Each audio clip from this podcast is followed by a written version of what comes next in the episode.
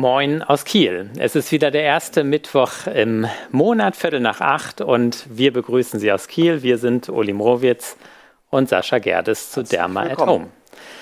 Ähm, bevor wir heute starten, möchte ich gerne einen neuen Sponsor vorstellen, weil wir sind auf die Unterstützung angewiesen. Wenn Sie das Equipment hier sehen, ist es doch sehr aufwendig.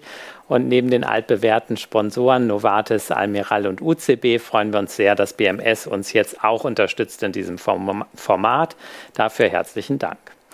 Aber jetzt soll es wieder losgehen mit Informationen für Sie, für zu Hause, zum Nachhören im Podcast. Unser heutiges Thema ist etwas fächerübergreifend vielleicht. Deswegen hoffen wir, dass wir auch den ein oder anderen äh, fachfremden Kollegen hier heute begrüßen können. Das Thema ist ja wirklich für jeden Arzt gebrauchbar, wie alle Themen bei Derma at Home. Und heute soll es ums Pyoderma gangrenosum gehen, eine interdisziplinäre Herausforderung. Und das Management dazu wird uns heute Professor Dissemont aus Essen äh, berichten. Er ist ausgewiesener Experte für alle Wunden. Er leitet die Wundambulanz in Essen und ähm, wird uns heute zum Thema Pyoderma gangrenosum berichten.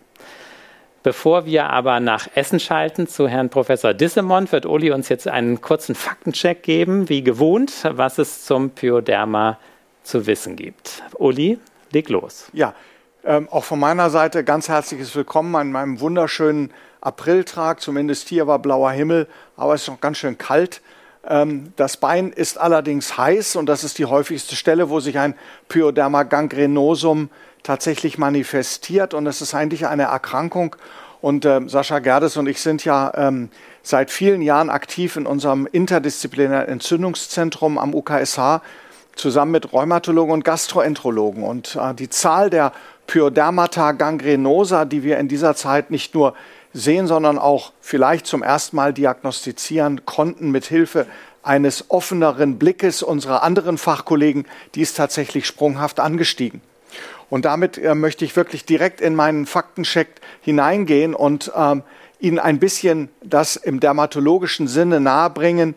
Wenn Sie so eine Wunde sehen, da wird eigentlich zumindest einem Dermatologen, eigentlich ein Muss für einen Dermatologen, der Gedanke kommt, da stimmt was nicht. Das ist keine normale, erwartbare Wunde, sondern hier ist etwas besonders. Einmal die Wundumgebung, dann dieser etwas lilafarbene Randsaum und die besondere Form der Entzündung in der Mitte, die ist ganz, ganz besimmt. Hier ist der Randsaum ganz bestimmt anders als an einem zum Beispiel chronischen venösen Ulkus. Und diese erste, dieses erste Bauchgefühl oder natürlich auch das Wissen um die Erkrankung bei allen DermatologInnen, das ist eben wichtig zur Diagnosestellung. Und ähm, was ist auch noch wichtig? Ähm, das Pyoderma gangrenosum kann durchaus in Stadien auftreten. Und ganz wichtig ist das allererste initiale Stadium. Entweder eine Pustel, wir haben das gleich alles noch genau hören, aber wenn Sie hier einmal hinschauen an diese Ecke, dann sehen Sie schon, hier ist tatsächlich etwas, was nicht stimmt, sondern hier haben Sie praktisch eine etwas vergrößerte Pustel, schon ein beginnendes kleines Blase, eine Blase. Und hier wird vielleicht auch die Begrifflichkeit etwas klarer, ein gangrenöses Ulkus, also etwas, wo Gewebe untergeht. Leider ist das Wort Pyoderma etwas äh, misleading, wie man ja heute sagt ähm, obwohl es eigentlich das ausdrückt, was es ausdrücken soll, dass nämlich am Anfang viel Neutrophilen in dieser Haut sind. Aber es ist natürlich so, es ist keine Erkrankung, die äh, bakteriell oder äh, durch andere Erreger verursacht wird. Es ist eine seltene Erkrankung, die meist sehr akut auftritt und die eben leider eben nicht ähm, zu Anfang diagnostiziert wird. Wir haben viele PatientInnen, die zum Beispiel nach einem Chirurgenkontakt kommen, der dann vermeintlich wegen des Eiters Pyoderma hineingeschnitten hat oder eben natürlich zu keinerlei Behandlungserfolg geführt hat. Und diese Fehldiagnosen führen eben auch nicht nur dazu, dass solche chirurgischen Maßnahmen passieren, sondern dass die normale Ulkustherapie gemacht wird, die aber einem Pyoderma gangrenosum in keiner Form gerecht wird. Und ähm, jetzt geht es hier gerade nicht weiter bei mir. Könnt die Technik einmal ein Bild weitermachen. Wunderbar, ich sagte schon, keine Infektion, das ist wichtig, obwohl der Begriff Pyoderma gerade für Nicht-DermatologInnen in diese Richtung führt. Es ist eine immunologische Reaktion und es ist eine sterile Entzündung, die wir sehen. Und dieses initiale Pustelbild wird eben tatsächlich geprägt von neutrophilen Granulozyten. So, ähm, warum gerade das Wort interdisziplinäres Management. Das liegt daran, dass das Pyoderma gangrenosum tatsächlich eine klassische Komorbidität ist. Die häufigsten Erkrankungen, die zu Pyodermata gangrenosa führen, sind chronisch entzündliche Darmerkrankungen wie der Morbus Crohn, wie die Colitis ulcerosa, aber auch die große Facette von rheumatischen Erkrankungen, allen voran die rheumatoide Arthritis. Und ich glaube, allein dieses Wissen sollte ausreichen, um die Defizite bei der Diagnose, aber auch beim interdisziplinären Management zu verbessern. Und das wird jetzt Professor Joachim Dissemont für uns machen. Und lieber Joachim, ich freue mich sehr, dass du wieder dabei bist, muss ich sagen, denn äh, du hast ganz zu Anfang einen wunderbaren, ähm, einen wunderbaren Vortrag gehalten über den dermatologischen Unterschenkel, wo ich so viel gelernt habe, auch für meine persönliche äh, Praxis und Patientenbetreuung. Und deshalb freue ich mich jetzt sehr auf, die, äh, auf den Vortrag Pyoderma gangrenosum interdisziplinäres Management. Und ich höre gerade von der Technik, dass die Leitung nach Essen gerade eben etwas ruckelt und wir gerade dabei sind, sie wiederherzustellen. Also obliegt es uns beiden, Sascha, jetzt wieder noch ein bisschen über das Pyoderma gangrenosum zu sprechen. Und ähm, sobald ich aus der Technik den Hinweis bekomme, dass die Leitung wieder steht, dann wird äh, Joachim Dissemont den Vortrag übernehmen.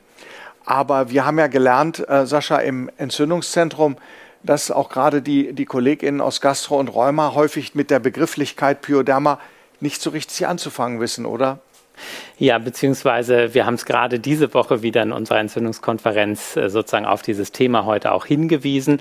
Und das Interesse war sehr groß, weil eben es schon äh, den Kollegen sehr bewusst ist, dass eben, wenn Ulzera auftreten bei dieser Komorbidität, dass man eben an das Pyoderma wirklich denken muss, weil man muss es ja auch grundsätzlich anders behandeln wie ein normales Ulkus, was wir sonst eben viel häufiger sehen.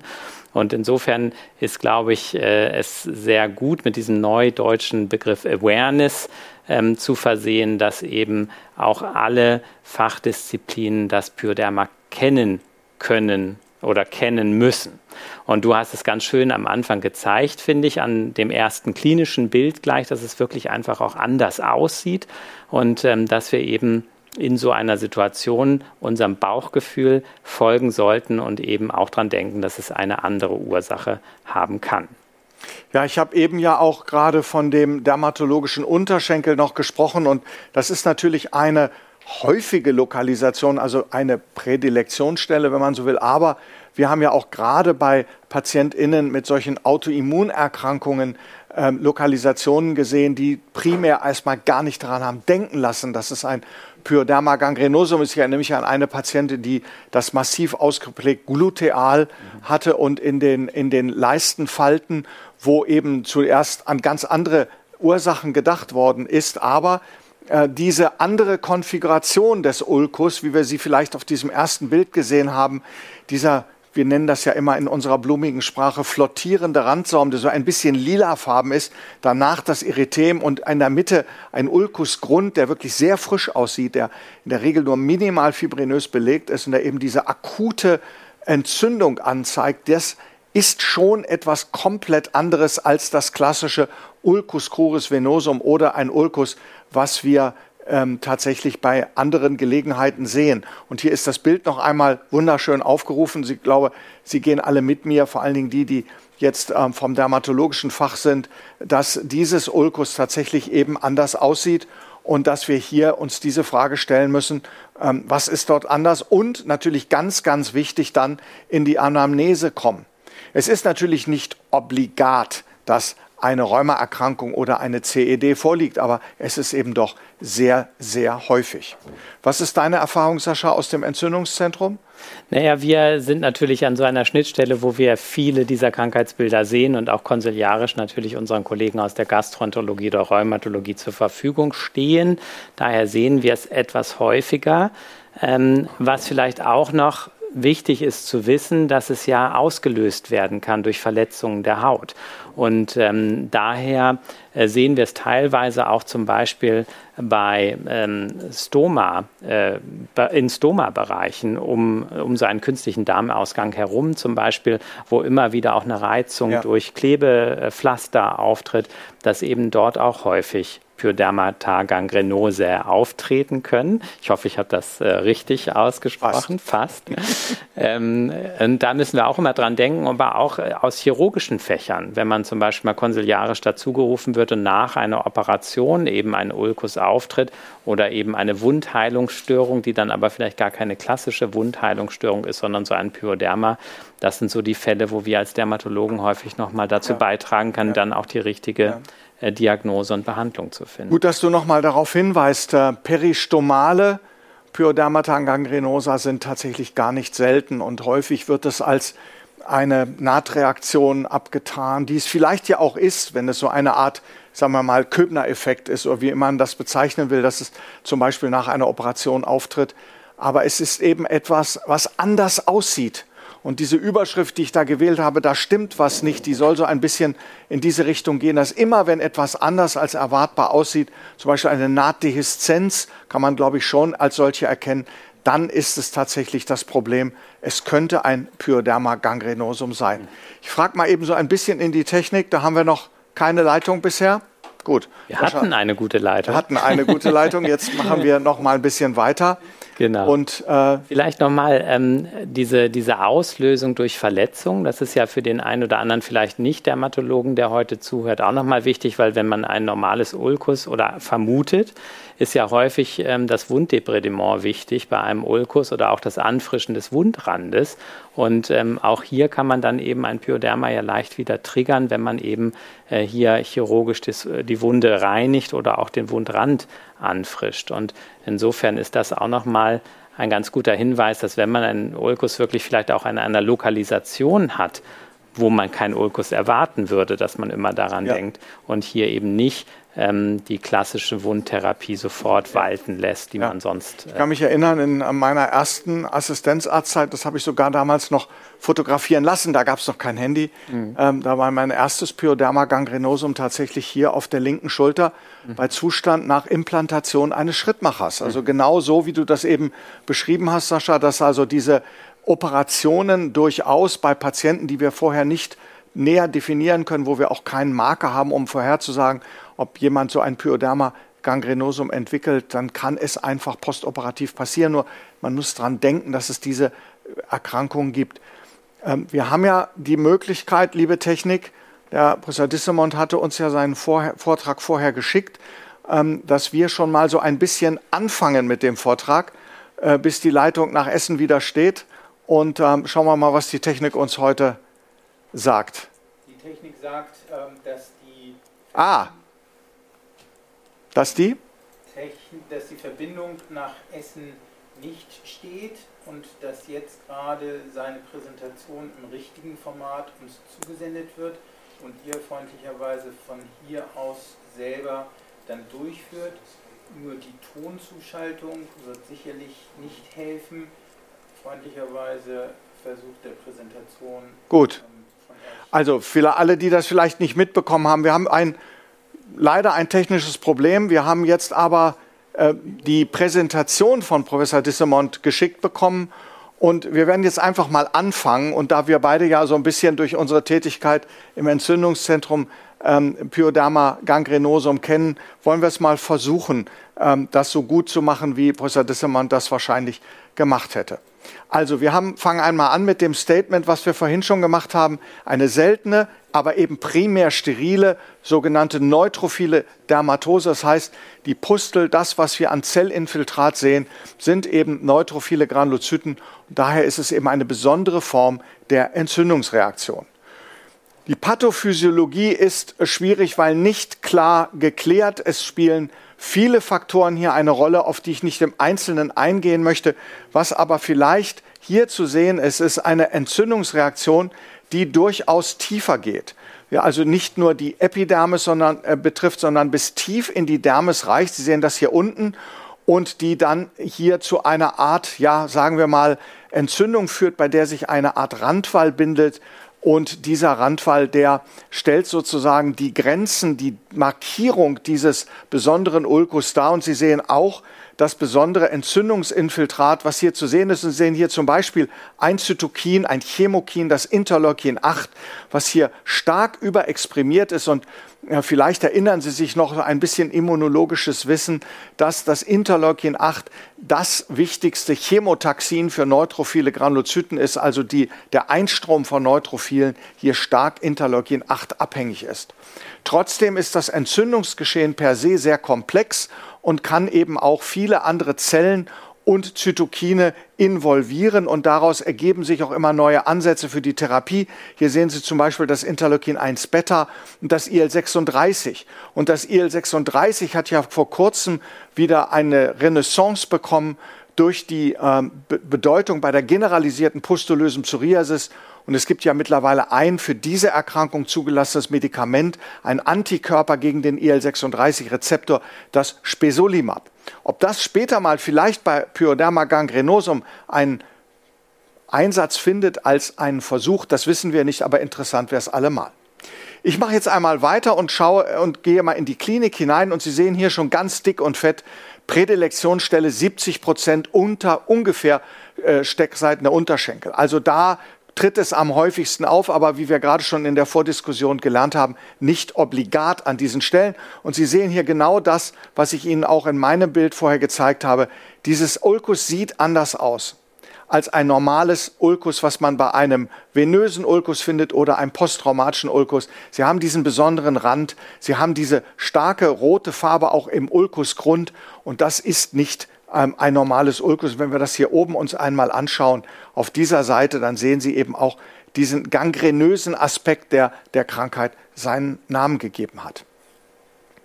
Ähm, natürlich gibt es eine Reihe von klinischen Differentialdiagnosen.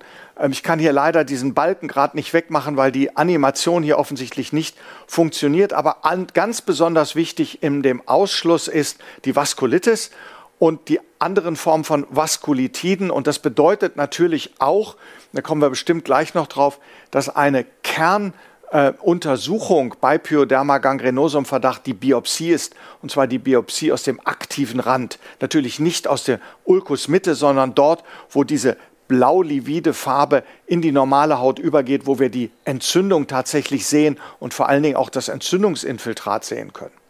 Gut, ähm, ich möchte die Präsentation gerne noch mal weitermachen. Und jetzt kommt etwas, was äh, ganz, ganz spannend ist, dass es nämlich tatsächlich eine Möglichkeit gibt, ähm, die, das Pyoderma gangrenosum zu klassifizieren. Und diese Möglichkeit heißt Paracelsus-Score. Und Sie sehen hier, es sind Punkte aufgeteilt. Man kriegt für bestimmte Bereiche ein, beziehungsweise zwei, beziehungsweise drei Punkte. Und wenn man dann in der Summe mehr als zehn Punkte hat, dann ist die Diagnose Pyoderma gangrenosum sehr wahrscheinlich. Und wenn man unter zehn Punkte hat, dann ist sie eher unwahrscheinlich. Nun, was sind sozusagen die Kriterien für einen eher unwahrscheinlichen Verlauf, also wenig Punkte?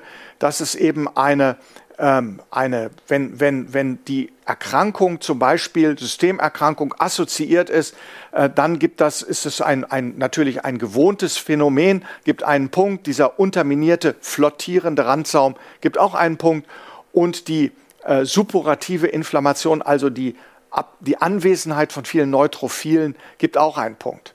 Interessant, Uli, wenn ich hier vielleicht einmal äh, reingrätschen darf, ist äh, dieser Score ist ja wirklich super hilfreich, ähm, weil er eben in schwierigen Situationen es leichter macht, es einzuschätzen.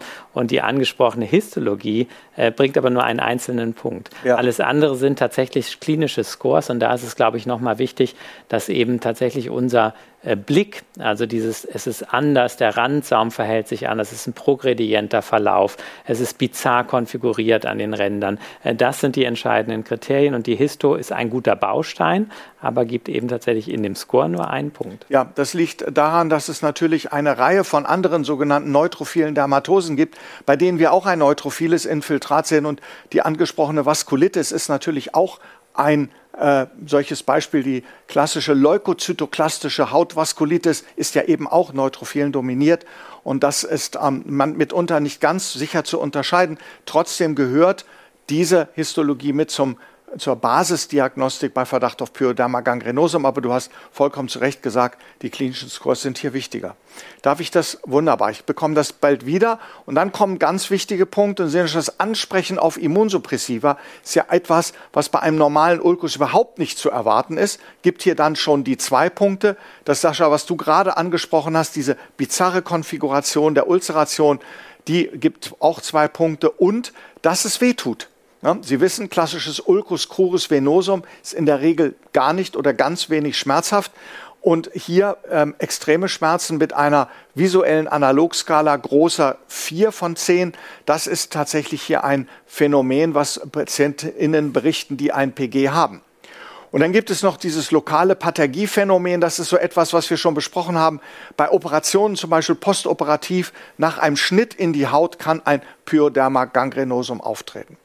Und dann kommen wir zu den tatsächlich wichtigen Punkten, die jetzt äh, drei Punkte geben in dem Score. Und das ist der progrediente Krankheitsverlauf. Das heißt, das ganze Ulkus nimmt in Größe und Ausdehnung zu und auch in der, in der, in der Zerstörung der relevanten Zielgewebe.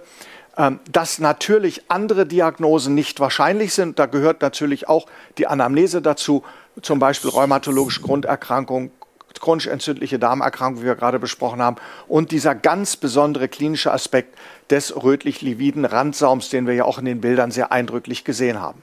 Also nochmal größer 10 Punkte, Pyoderma gangrenosum sehr wahrscheinlich, kleiner 10 Punkte eher unwahrscheinlich. Ich finde das ein sehr guter praktischer Score.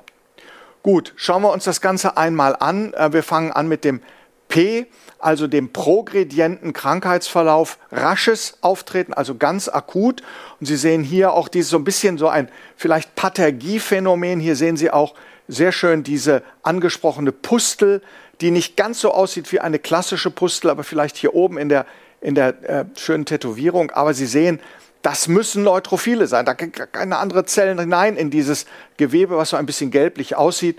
Und Sie sehen den Zeitraum. Zwei Tage und in zwei Tagen wird plötzlich so ein großes Ulkusbild daraus und Sie sehen weitere zwei Tage wie auf der rechten Seite und schon haben wir ein ausgedehntes Ulkus mit diesem Lividenranzau. Also progredient rasch, das ist das P von Paracelsus.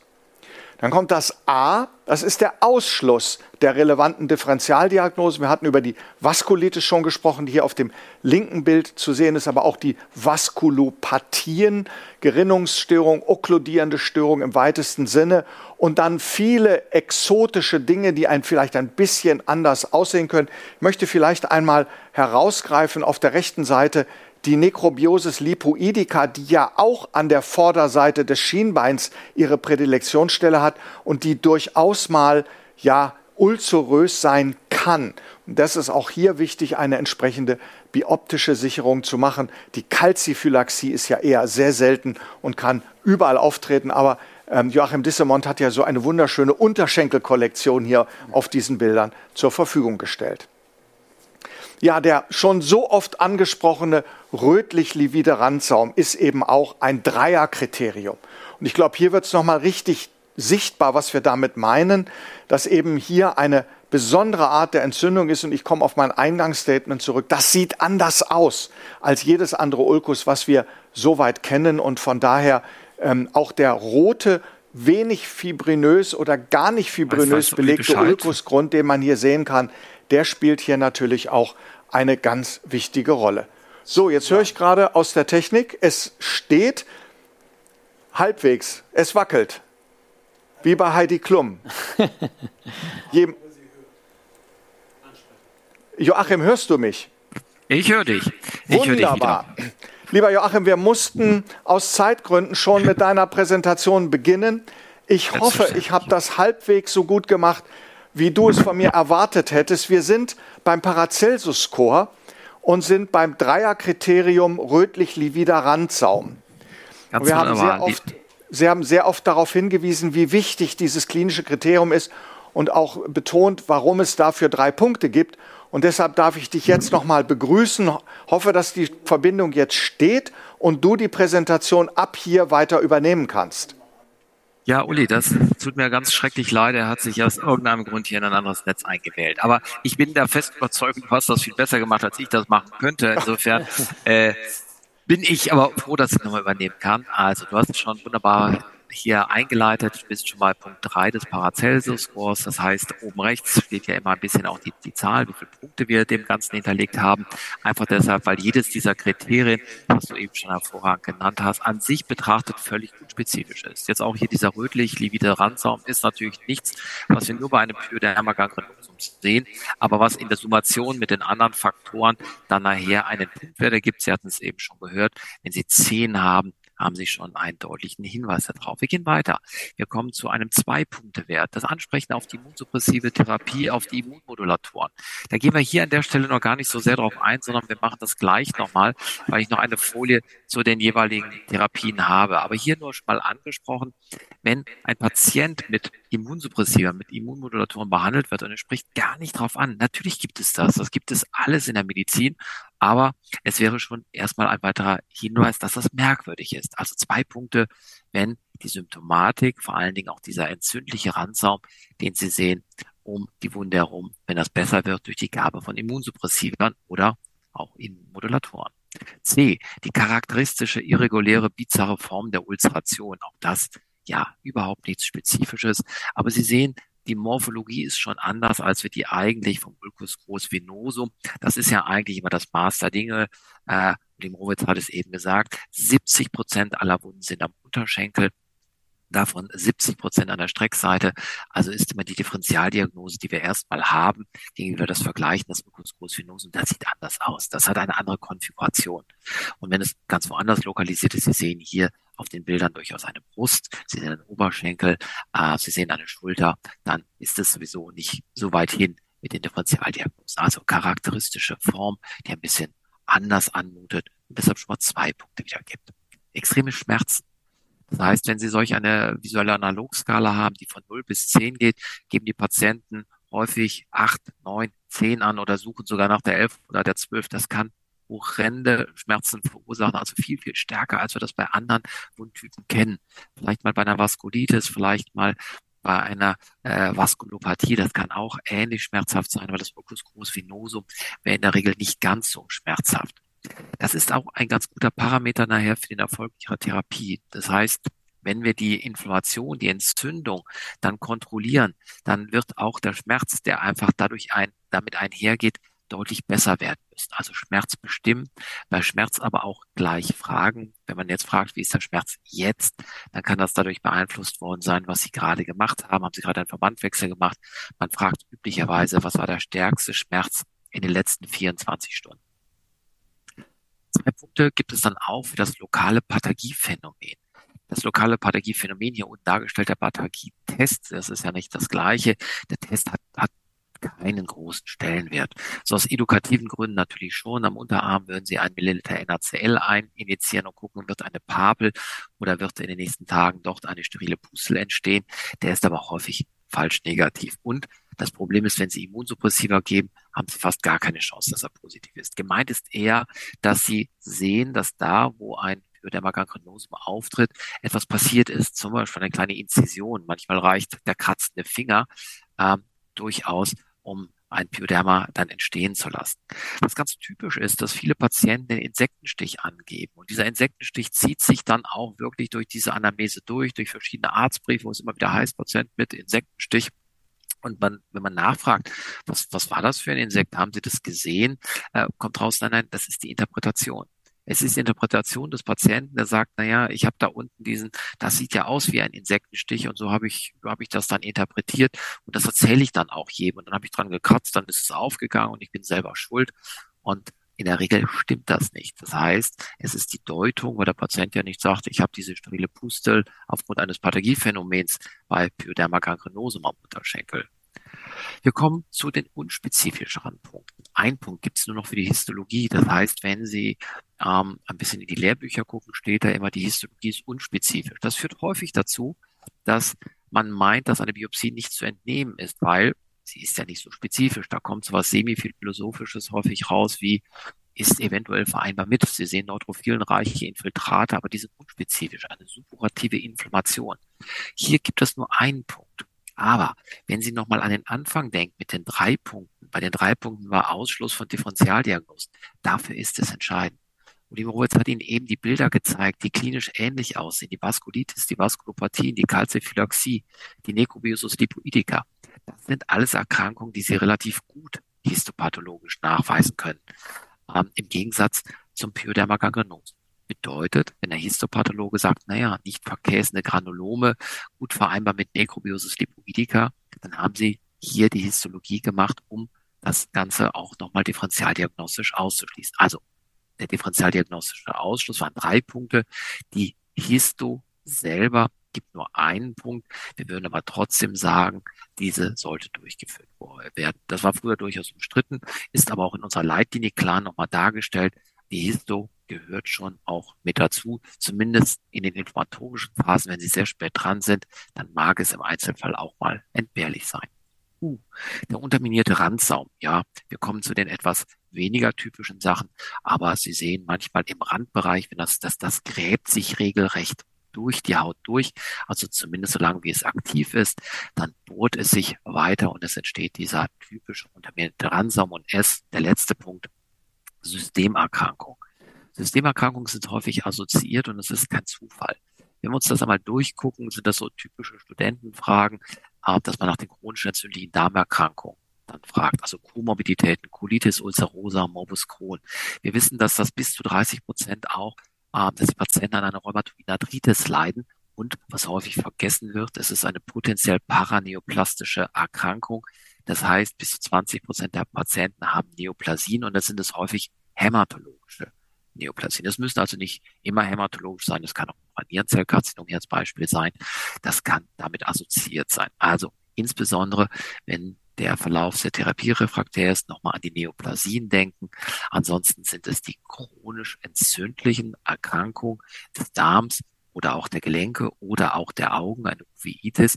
Und das Ganze ist halt kein Zufall. Das liegt daran, dass hier diese Entzündungszellen ja systemisch, bei systemisch autoinflammatorischen Syndromen durch den Körper gehen und dann die Komorbiditäten kein Zufall sind, sondern letztlich ähnliche Entzündungsinfiltrate haben. Und das hat den Vorteil, wenn man was Positives sagen möchte, dass man dann diese Krankheitsbilder auch gemeinsam therapieren kann. Schauen wir uns das nochmal an. Das ist also dieser Paracelsus-Score, der eine Basis des Ganzen darstellen kann. Wie gesagt, alles einzeln betrachtet, unspezifisch und wichtig, nochmal zu beachten, dass einige der Patienten schaffen es ja nicht in der ersten oder zweiten Woche zu Ihnen, wenn die schon drei Monate bestehen, dass sie die Anamnese und Fotos versuchen mit zu berücksichtigen, weil vielleicht schon Therapien durchgeführt worden sind, weil vielleicht diese massive Information schon gar nicht mehr da ist. Kommen wir zur Therapie. Was machen Sie? Topisch, was sollten wir machen? In der Dermatologie nehmen wir natürlich Glukokortikoide und zwar Klasse 3 oder 4 nach Niedner, also sowas wie äh, Mometazon oder Sie würden Clobetazol nehmen. Das wäre der Klassiker. Typischerweise in der Wundumgebung. Viele schmieren es auch rein. Ähm, ja, dafür ist es primär nicht gedacht und von der Galenik auch ein wenig ungeeignet. Deshalb wir nehmen es tatsächlich nur für die Umgebung. Wenn wir länger behandeln, nehmen wir dann einen Calcineurin-Inhibitor, in der Regel dann die Catacolimo-Salbe. Natürlich ein Off-Label-Use, aber das wäre das, was tatsächlich viele Wundzentren in Deutschland machen. Was machen wir mit der Wunde? Das, was wir mit anderen Wunden auch machen. Es gibt keine spezifische Therapie keine spezifische Wundtherapie, aber es gibt bestimmte Faktoren, an denen man sich orientiert, nämlich man will dem Patienten weniger wehtun, deshalb nimmt man atraumatische Verbände, zum Beispiel silikonbeschichtet. Man will wenn man eine Immunsuppression eingeleitet hat, gucken, dass man keine bakterielle Superinfektion hat. Man würde also mit Antiseptikern arbeiten. Antiseptika heißt in erster Linie Polyhexanid, Octinidin eventuell auch Silberpräparate, wenn der Patient immunsupprimiert ist. Äh, Schmerztherapie, natürlich in erster Linie systemisch. Es gibt aber auch lokale Schmerztherapien. Hier ist ein Wundkill, ein Morphin-Wundkill. Ich habe die Rezeptur daneben mal mit abgedruckt. Das steht auch so in der Leitlinie drin. Das können Sie, das ist eine Magistralrezeptur, die wir in Essen entwickelt haben, wo wir also, also im Prinzip ein Polyhexanid-Wundgel, äh, da haben wir einen Konservierungsstoff, äh, nämlich das Propylenglykol, dann durch Polyhexanid ausgetauscht. Und da ist noch Morphium drin, entspricht also einer etwas modifizierten NRF-Rezeptur. Aber natürlich viel wichtiger die systemische Therapie. Und zugelassen sind Prednison und äh, Prednisolon und Prednison. Mit einer Dosis, so leitlinienkonform hatten wir es geschrieben, 0,5 bis 1 Milligramm pro Kilogramm Körpergewicht. Ich würde tatsächlich, wenn nichts dagegen spricht, immer mit einem Milligramm starten.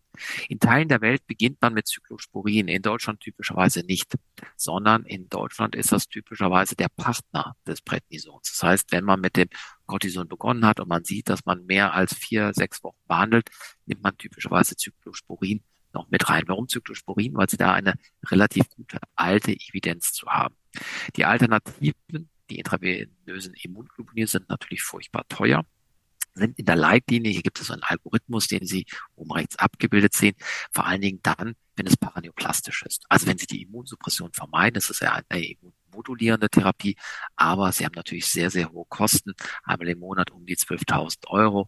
Man muss sich schon gut überlegen, wem gibt man das? Da gibt es aber eine ganz nette Evidenz zu ähm, dass das gut funktioniert. Immunsuppressiva klassische, wenn das Azathioprin, Sie können aber auch das Mycophenolate Mofetil nehmen. Wo die Musik spielt, sind die Biologika. Bei den Biologikern vielleicht hier schon mal rausgenommen, tatsächlich die alten und da vor allen Dingen bei dem TNF-Alpha-Inhibitor das Infliximab. Das Infliximab spielt eine etwas größere Rolle in der Leitlinie deshalb, weil es da eine RCT zu gibt, eine randomisierte klinische Studie. Und deshalb würden wir hier wenn wir schon im Off-Label-Use sind, dann unter Umständen erst mit dem Infliximab beginnen. All das muss Ihnen klar sein, ist Off-Label. Bereits Cyclosporin ist Off-Label. Die Zulassung gibt es nur für Prednison und Prednisolon und das auch bevor es dazu eine Studie gab. Das ist eine Altzulassung, das ist preiswert, da fragt kein Mensch nach. Aber hier alles Off-Label-Use für diese sogenannte Orphan Disease. Wir haben eine seltene Erkrankung und da haben wir nicht viele zugelassene Medikamente. Wo geht die, ähm, wo geht die Reise hin? Sie geht schon seit langem in die Richtung natürlich der Biologika. Ich habe das mal als neue Therapien zusammengefasst, weil es nicht alles Biologika sind, das sind Small Molecules oder auch Komplementinhibitoren. Also angefangen hat alles mit Infliximab, es geht natürlich auch mit anderen TNF-Alpha-Inhibitoren. Nur wenn man dann wirklich mit dem Sozialgericht argumentieren muss, äh, warum Adalimumab, und ist das wirklich der Analog Schluss zum Infliximab. Die Studie ist mit Infliximab gemacht. Und es gibt nur diese eine Studie, also diese eine RCT. Alles andere sind Fallberichte. Antikörper gegen Interleukin 1, das Anakinra, äh, das Anakinra oder Canakinumab. Ähm, Sie sehen das, was, das sind alles Medikamente, die Sie sonst aus der Psoriasis-Therapie kennen. Das ist die Kinomab mittlerweile auch zugelassen bei den chronischen entzündlichen Darmerkrankungen. Also wenn der Patient also eine Colitis ulcerosa hat, wäre das da in Label. Das hat natürlich viele Vorteile wenn Sie es dem Patienten vielleicht gemeinsam dann mit dem Gastroenterologen rezeptieren, dass Sie sagen, Kizumab, das Secukinumab. Die Januskinase-Inhibitoren, wie in vielen Bereichen der Dermatologie, schießen gerade etwas auf. Es gibt nur Fallberichte, einzelne, dass das ganz gut funktionieren soll und was relativ neu ist und was jetzt nicht an, als Analogie äh, so sehr aus anderen Bereichen der Dermatologie gibt, sind die Komplementinhibitoren der C5A-Inhibitor äh, IFX1. Und einiges mehr, was dann in der Pipeline ist. Also hier vor allen Dingen die große Stärke, wenn Sie Komorbiditäten haben, schauen Sie, ist irgendwas davon zugelassen für die Komorbidität? Das macht das Ganze ein wenig einfacher in der Rezeptierung. A, weil alles mal wieder off-label ist und dabei auch noch relativ teuer. Wir kommen zur Zusammenfassung. Das PG, das Pyoderma Gangrenosum, wird zu selten, zu spät und oft leider immer noch nicht richtig diagnostiziert. Es ist heute keine Ausschlussdiagnose mehr nach wie vor hört man immer noch, naja, es ist äh, am Unterschenkel, es ist nicht venös, es ist nicht arteriell, hat kein Diabetes, ja, dann muss es ja ein Pyoderma sein. Das ist es nicht. Es ist so, dass tatsächlich bei uns mehr Leute mit dem Verdacht mittlerweile auf Pyoderma-Gangrenosen kommen, als sie es wirklich haben, so dass wir bei 50, 60 Prozent die Diagnose nicht stellen können und dass andere Diagnosen dahinter stehen. Und eine, die wir eben noch nicht so erwähnt haben, sind die artifiziellen Wunden. Gerade diese tummeln sich halt auch sehr häufig gerade in den zertifizierten Wundambulanzen. Und die werden gerne in Richtung, na, ich weiß nicht, was es ist, dann könnte es ja ein Pyoderma sein, dann diagnostiziert. Wenn das nur Semantik wäre, wäre es nicht schlimm, aber die Patienten erhalten eine Immunsuppression, obwohl sie eine psychiatrische Erkrankung haben und sie nehmen die Nebenwirkung der Immunsuppression damit dann auch noch mit, ohne dass es ihnen wirklich hilft. Der Paracelsus-Score ist ein validierter Score. Wir müssen schauen, dass der jetzt nochmal nachkalkuliert wird, weil validiert ist er nur gegen das Ulcus venosum. Das heißt, wenn Sie wirklich die Frage haben, Ulcus venosum oder Pyoderma gangrenosum, dann hilft er Ihnen super. Bei den entzündlichen Erkrankungen sind wir gerade dabei, wahrscheinlich muss der Punktwert etwas hochgesetzt werden, damit die Spezifität besser wird. Die Sensitivität ist bereits ausgezeichnet, aber daran arbeiten wir gerade und werden das noch im Laufe des Jahres weiter ermitteln. Es sind sehr effektive systemische Therapieoptionen verfügbar und nur weil Cortison preiswert und alt ist, heißt nicht, dass das nicht nach wie vor noch State of the Art ist. Es ist in der Regel State of the Art und das, womit wir beginnen. Aber wir haben tolle neue Optionen, vor allen Dingen im Bereich der Biologika. Und wenn wir Komorbiditäten haben, auch keine Probleme mit der Erstattungsfähigkeit. Da wird sich noch viel tun. Und insofern ist hier eine interdisziplinäre Kooperation häufig sehr, sehr sinnvoll zum Nutzen des Patienten. Und damit danke ich Ihnen für Ihre Aufmerksamkeit. Ja, lieber Joachim, ganz herzlichen Dank für diese Stimme aus dem Off. Ähm, das ist halt Digitalwürst Deutschland. Nicht jeder hat einen Glasfaseranschluss zu Hause, dass tatsächlich immer mal so ein kleiner Zusammenbruch folgen kann. Ich glaube, wir haben es jetzt noch ganz gut gemanagt, liebe KollegInnen. Es ist eine Live-Sendung und heute haben Sie gemerkt, was live tatsächlich bedeutet. Wir sind ein bisschen knapp mit der Zeit und ähm, ich würde Joachim dann natürlich bitten, falls noch Fragen kommen zu, der, ähm, zu dem Vortrag, die in, den, in der nächsten Viertelstunde zu beantworten. Wir können dich leider im Bild nicht sehen, aber zumindest bist du uns ja mündlich zugeschaltet und wir versuchen, dass du die Fragen auf deinen Monitor bekommst, sodass du sie ähm, beantworten kannst. Sascha, haben wir eine Frage schon, die wir vielleicht noch ganz kurz beantworten können oder war der Vortrag schon wieder so umfassend, dass erstmal nachgedacht werden muss? Er war wirklich sehr äh, umfassend. Vielen Dank dafür. Das war super. Ich habe auch wieder viel gelernt zu diesem Thema. Ähm, noch ist keine Frage im Chat. Nutzen Sie die Gelegenheit, wenn Sie wollen, eine zu stellen. Ich hätte ganz kurz eine. Und zwar, ähm, wie oft kommt das Pyoderma denn wirklich als singuläre Erkrankung vor, ohne dass eine internistische Begleiterkrankung gefunden wird oder eine Neoplasie? Gibt es da Zahlen zu? Umkehrschluss, also wir, wir, wir haben etwa, in Deutschland wissen wir, dass wir etwa zehn Prozent der Patienten eine chronische entzündliche Darmerkrankung haben. Wir hatten eine, eine deutschlandweite Untersuchung, da waren es um die 9,5 Prozent, also knapp zehn. Es gibt amerikanische Untersuchungen, die sind bis zu 30 Prozent. Die sind allerdings häufig gebiased, wenn nebenan der Gastroenterologe wohnt. Ähm, wenn man das alles summiert, dann kommt die Rheumatoide Arthritis nochmal mit 10 Prozent, dann kommen 10 Prozent der Neoplasien. In der Summation ist der überwiegende Teil der Patienten mit 60 Prozent etwa, die keine relevanten Komorbiditäten haben, weil krank sind die meisten der Patienten, aber nicht jede Herzinsuffizienz, äh, Niereninsuffizienz ist da wirklich als Komorbidität im Eichensinne zu sehen. Ich würde das hier in diesem autoinflammatorischen Bereich sehen, und das sind ja die spannenderen Sachen an den Komorbiditäten und vor allen Dingen deshalb, weil wir die dann halt einfach als interdisziplinär relevantes Krankheitsbild verstehen müssen, was sich dann in dem Fall an der Haut manifestiert. Ja, vielen Dank dafür. Ähm, Jetzt gibt es tatsächlich eine Frage im Chat. Vielleicht, da wir ein bisschen hinterherhängen, machen wir diese eine Frage jetzt noch in der äh, Gruppe. Äh, hier bedankt sich äh, die Kollegin oder der Kollege auch sehr herzlich für den Vortrag und fragt nochmal nach der Probebiopsie. Ähm, wo sie denn oder wann sollte sie am besten entnommen werden, wenn zum Beispiel auch schon mit Prednisolon anbehandelt ist? Ähm, spielt das eine Rolle oder muss es zwangsläufig vor der Initiierung der Therapie sein?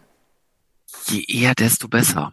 Das heißt, grundsätzlich will man das ja gerne aus dem Randbereich machen. Äh, der Histopathologe freut sich über eine große Biopsie, der Patient freut sich über eine kleine Biopsie, ähm, aber grundsätzlich vom, äh, vom gesunden ins erkrankte Gewebe und je früher, desto besser. Viele unserer Patienten kriegen ja so Ex-Juvantibus mal, hm, ich gebe mal 20 Milligramm Prednison. Quatsch, entweder mache ich es richtig oder ich lasse es bleiben, aber das ist ja real life.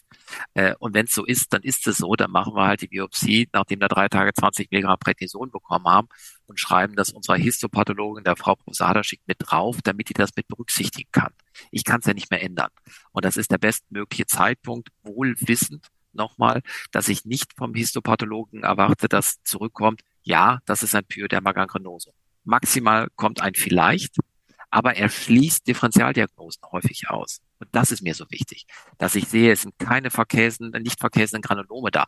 Ich sehe, häufig sehe auch Zeichen der Vaskulitis, also auch beim Pyoderma aber die kann man dann nochmal anders interpretieren. Ich sehe keine typischen Zeichen, die in Richtung einer Calciphylaxie beispielsweise gehen. Die sind dann einfach aus dem Rennen. Deshalb ganz klar nochmal das Statement, ich halte die histopathologische Untersuchung einer Biopsie, die so früh wie möglich entnommen wird, schon auch für ganz wichtig. Ja, vielen Dank nochmal für dieses klare Statement. Wenn Sie weitere Fragen haben, Herr Professor Dissemont wird jetzt noch nach der Sendung für Fragen zur Verfügung stehen und Sie ihn in einer virtuellen Speakers Corner sozusagen beantworten. Damit schaffen wir die Punktlandung fast äh, mit 21 Uhr. Äh, wollen gerne auf unsere nächste Veranstaltung schon hinweisen, die wieder am ersten Mittwoch dann im Mai stattfinden wird. Das ist diesmal der 3. Mai, wieder um Viertel nach acht. Und wir begeben uns etwas auf Neuland, denn wir haben das erste Mal ein Thema zur Ästhetik bei Derma at Home und freuen uns, dass Frau Professor Borelli aus Tübingen da sein wird und uns etwas zu Filler und Botox erzählt, was die AnwenderInnen wissen müssen, wenn sie es nutzen möchten. Wir haben noch eine kleine Neuerung im Programm, nicht im Programm, aber bei Derma at Home seit der letzten Veranstaltung. Sie können nämlich jetzt für den nächsten Monat die Sendung auch auf der Homepage noch einmal anschauen. Nicht nur den Podcast, der ist unendlich lang verfügbar, aber die Sendung ist nochmal für einen Monat anschaubar und da können Sie dann eben auch die Slides zum Beispiel ja noch einmal sehen, wenn Sie zum Beispiel die Rezeptur nochmal nachgucken wollen von dem Morphin-Wundgel, die Herr Dissemont eben in, seiner, ähm, in seinem Vortrag gezeigt hat.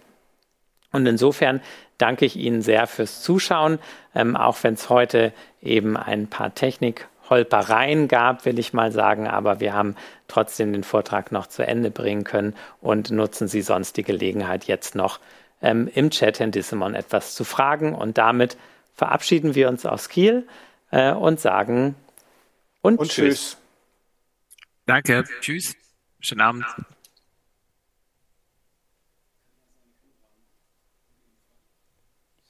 Sind wir auf? Ähm, kleiner Nachsatz, Joachim, könntest du für Joachim, könntest du ja? für, die, äh, für, den, für die Fragen, die jetzt noch kommen sollten, möglichst deine Kamera anmachen? Ist, ist an, ist an. Ist an, okay. Die Technik kriegt sie jetzt auch auf den Bildschirm. Wunderbar. Und du siehst den Chatbildschirm? Äh, nee, aber ich kriege gerade einen Anruf. Warte mal. Jetzt kommen nee. Fragen, ne? Ja, hier ist noch. Also ich sehe euch. Ich sehe nach wie vor euch und Technik 2. Eine oder andere Frage rein, die du dann für alle. Unten sehe ich jetzt einen Chat. Aber im Chat steht bei mir nur bitte Webcam, äh, Webcam anschalten. Aber ja. diesmal Nils Lade die Frage. Ja. Den Chat sehe ich nur. Ja, du müsstest einen zweiten Link bekommen haben, ähm, auf den du dann klicken musst, um den Chat-Bildschirm zu sehen. Bitte? Das ist eine E-Mail von Michael Scharrenberg da ja. hast du zwei Protected. Links bekommen. Einmal zu der Sendung und einmal zum Chat. Ja, der ist Protected Link, der ist natürlich von unserer Datentechnik hervorragend geschützt. Sonst, wir haben eine weitere Frage, dann moderiere ich die jetzt noch einmal eben von Maria Sokolova hier aus Kiel, nämlich auch vielen Dank, eine rheumatologische Kollegin. Und sie fragt nochmal, ist es nur rheumatoide Arthritis oder auch andere Kollagenosen, ähm, die als äh, Begleiterkrankung dazugehören, hatte, weil sie selber eine Patientin mit Sharp-Syndrom letztens hatte und dem Verdacht auf ein Pyoderma-Gangrenosum. Also letztlich würde ja keine der Komorbiditäten tatsächlich äh, hier auszuschließen sein. Beschrieben sind in der Literatur tatsächlich ist die rheumatoide Arthritis, die offensichtlich dem von den Entzündungsinfiltraten einfach näher ist, dem Pyoderma gangrenosum. Aber die Kollagenosen sind nicht so weit weg und haben letztlich auch führen auch zu entzündlichen Veränderungen in verschiedenen Organen. Also ja, die Kollagenosen gehören auch mit dazu. Da gibt es relativ wenig Auswertung zu. Allen voran steht halt, stehen die chronisch entzündlichen Darmerkrankungen und dann gefolgt von der rheumatoiden Arthritis, der Uveitis dann an dritter Stelle. Aber ähm, ja, in dem Moment, wo, wo autoimmunologische Phänomene hier vorliegen, entzündliche, dann passt das schon hervorragend. Was ja ganz spannend ist, vielleicht noch ein, wo wir jetzt schon gerade den Chat jetzt mhm. gemeinsam machen. Ja. Ähm, die, die Uveitis ist ja wieder überzufällig häufig mit CED und mit Rheumaerkrankungen verbunden. Und ähm, man, man spricht ja manchmal auch von so einem Autoimmun- oder Autoinflammationssyndrom. Gibt es da Ideen, wie man dort in so einen Kontext ein Pyoderma gangrenosum einsortiert? Ja, durchaus. Wir haben ja da Syndrome. Papa war vielleicht so das bekannteste. Papa, Pasch, Papasch. Da gibt's ja die verschiedensten Buchstabenkombinationen. Und wie gesagt, ich glaube nach wie vor, die Entzündungsinfiltrate sind ähnlich und es zirkulieren durch den ganzen Körper dann Entzündungszellen, die sich einfach mal an der Haut, am Auge, am Darm äh, letztlich dann ähm, den Weg nach draußen bahnen und deshalb sind diese Komorbiditäten einfach kein Zufall. Es ist eine äh, es sind andere autoinflammatorische Erkrankungen, die damit assoziiert sind. Es wird immer wieder diskutiert international, ob das Pyoderma-Gangrenosum per se auch eine auch internistische äh, Erkrankungen mit sich bringen kann. Also Infiltrate in der Lunge und in der Milz sind da beschrieben. Die deutsche Leitlinie sagt, es sind assoziierte, das sind auch wieder assoziierte Erkrankungen, also wieder Komorbiditäten, wo dann die Entzündungsinfiltrate dann halt in Lunge oder Milz gelandet sind. Gut, ähm, jetzt ist noch eine Frage von Frau Rösike Schlecht hier. Und zwar ähm, ist bei der Therapie eines Pyoderma gangrenosum, gerade wenn auch Ödeme an den Unterschenkeln dabei sind, eine Kompressionstherapie sinnvoll? Super Frage und dann ganz dickes Ja. Wir haben zuletzt ja über die Kompressionstherapie geredet. Alles, was entzündet, also auch in-Label, äh, unsere Kompressionsleitlinie sagt, entzündliche Dermatosen der Haut und das Pyoderma gangrenosum ist ein Paradebeispiel dafür, weil es halt in 70 Prozent der Fälle am Unterschenkel ist, auf jeden Fall. Und jetzt kommt aber das Aber, es tut denen fies weh. Das heißt, die Patienten hassen Kompressionstherapie. Und deshalb würde man hier die Kompressionstherapie etwas langsamer starten. Langsam heißt, es gibt solche Mehrkomponentenverbände, die heißen häufig Light-Verbände.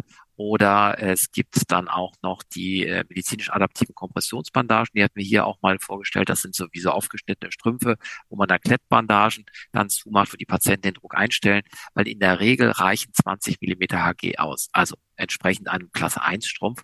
Das ist besser akzeptabel.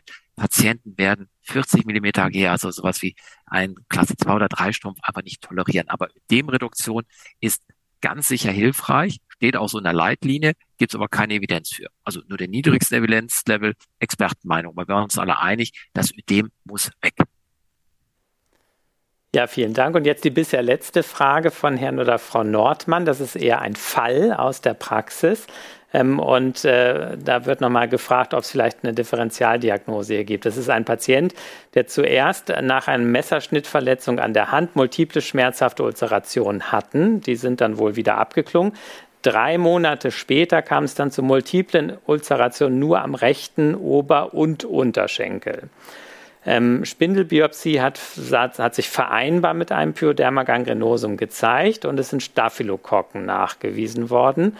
Dann ist eine Antibiose gemacht worden mit Clindamycin für zwei Wochen. Darunter ist es fast vollständig abgeheilt und äh, nur noch äh, derbe Krusten gewesen zu sehen, äh, waren nur noch zu sehen und keine Ulceration und keine Schmerzhaftigkeit mehr.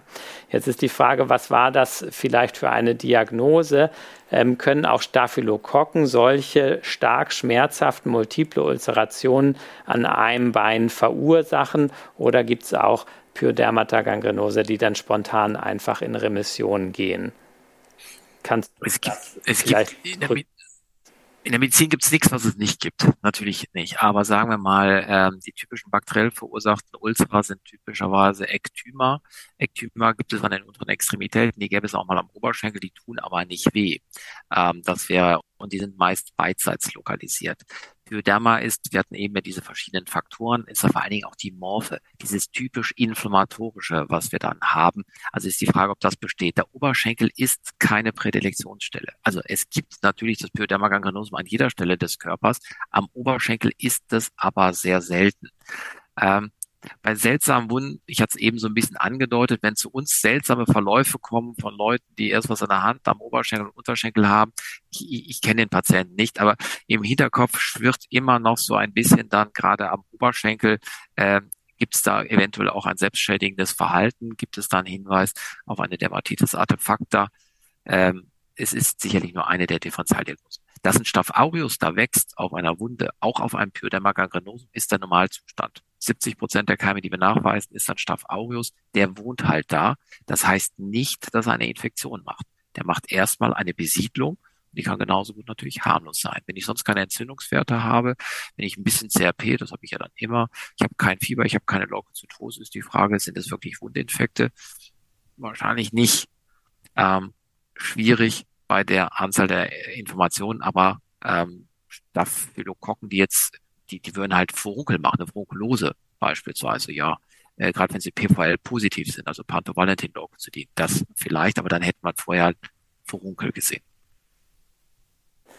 Gut, und Frau ähm, Röseke-Schlecht hat auch noch eine patientenbezogene Frage, und zwar eine Patientin mit multiplen Pyodermata bei bekannten Morbus Crohn, auch vor einer Biologikatherapie. Die sprach aber immer diese Patientin auf Ciprofloxacin und auch nur Ciprofloxacin an.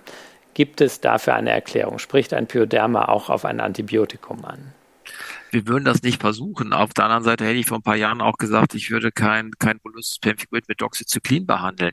Also, äh, ich glaube, da müssen wir nochmal lernfähig sein und gucken, was das Mikrobiom alles macht. Es gibt heute, also Stand 2023, ein Pyoderma gangrenosum hat nichts mit Pyodermie zu tun.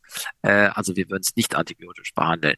Wer halt hat recht und vielleicht, wenn wir den äh, das Webinar in zwei Jahren machen, wissen wir da noch mehr drüber. Aber Stand heute Antibiotic Stewardship da gehört keine Antibiose erstmal per se drauf und vielleicht ändert sich das nochmal.